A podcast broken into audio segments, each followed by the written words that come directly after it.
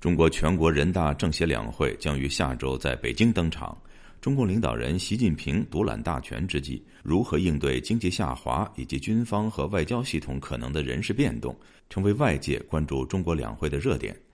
请听本台记者乔钦恩的报道。中国全国政协人大会议将于三月四日、五日在北京召开，当局届时将会发布二零二四年的政府工作报告。不过，美国非营利组织中国民主转型研究所所长王天成周五告诉本台，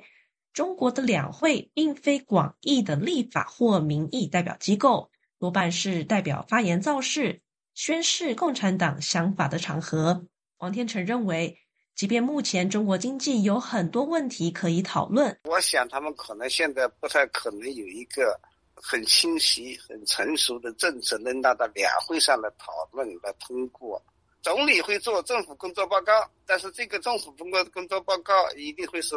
相当的空洞的，你可能不能看到非常具体的政策。而在人事安排上，王天成认为，或许可以观察中国是否会任命新的外交部长。面对房市、就业等经济问题，两会能否推出吸金的举措，成为舆论热点。据路透社报道，多数分析师和政策顾问认为，尽管中国总理李强赞同改善营商环境并促进技术创新，他不太可能推出需要中国共产党批准的重大改革措施。而全国人大的议程更多可能会关注为陷入困境的经济提供短期支持。此外，中国还可能同意把预算赤字率调至国民生产总值的百分之三。并计划发行高达一万亿元人民币的特别债券，这可能带动 GDP 增长一个百分点。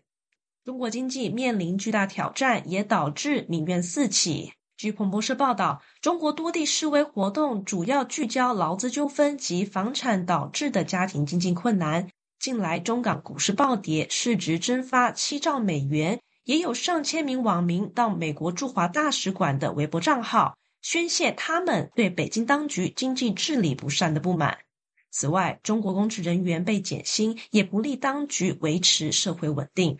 美国《华尔街日报》周五刊出中国经济八大痛点的图解显示，拉动中国经济增长的房地产遭遇危机，不仅使中国消费者信心萎靡，也导致企业面对低迷的消费需求而不愿意投资和招聘。消费和民营投资的疲软，更导致通货紧缩，反而让家庭和企业更难偿还债务，由此形成恶性循环。报道指出，应对这样的经济挑战，一般要靠大规模的政府支出、降息和扩大经济中的货币和信贷来补救。但中国总体债务已达到 GDP 的百分之三百以上，而银行业面临地方财政和房地产贷款损失。也将进一步对中国经济增长造成压力。中国经济前景暗淡之际，外资也在撤离。《华尔街日报》指出，中国的国际收支首次在二零二三年第三季度出现直接投资净流出，